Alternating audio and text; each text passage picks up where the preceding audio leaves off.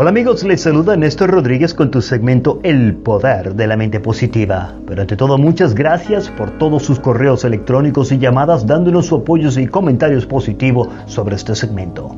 Quiero que sepas que estamos felices y contentos de que seas parte de este auditorio a través de la aplicación La Patrona Radio.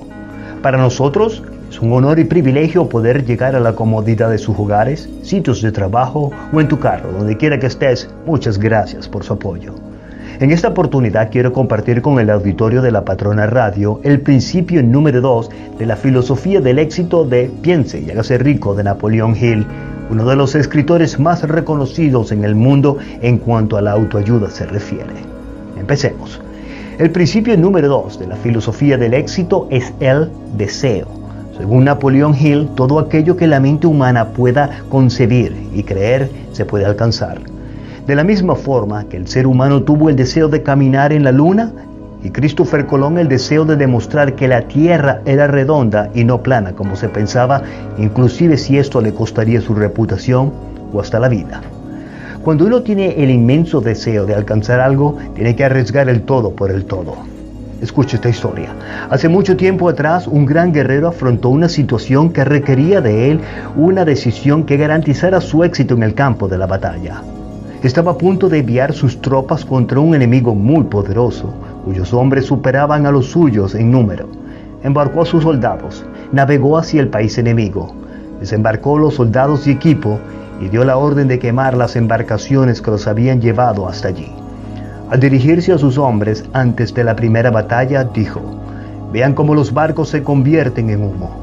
Eso significa que no podremos dejar estas playas vivos a menos que ganemos.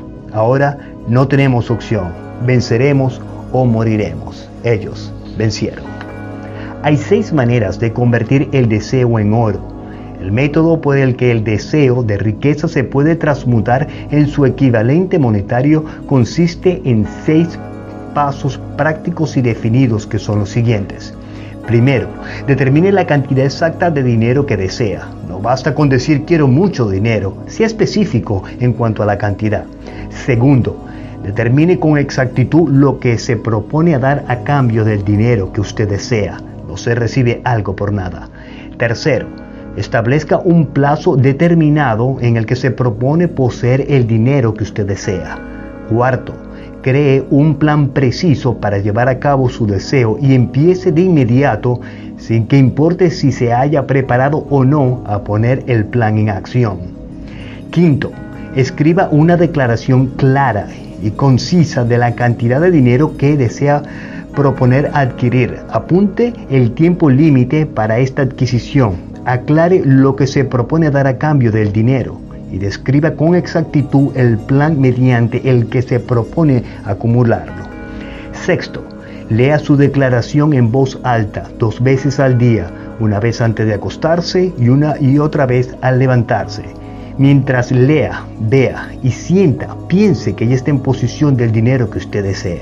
Es importante que siga estas instrucciones descritas en estos seis pasos. Especialmente observe y siga las instrucciones del sexto paso. Aquí es donde el deseo ardiente acudirá en su ayuda. Si usted realmente desea el dinero con tanta fuerza, que su deseo se ha convertido en una obsesión, no tendrá dificultad en convencerse de que lo adquirirá. El caso es desear el dinero y llegar a estar tan determinado a poseerlo que se convenza usted mismo de que lo obtendrá. Este podcast está siendo patrocinado por Spinal Rehab Group. Siempre pensando en tu salud. Visítanos en spinalrehabgroup.com.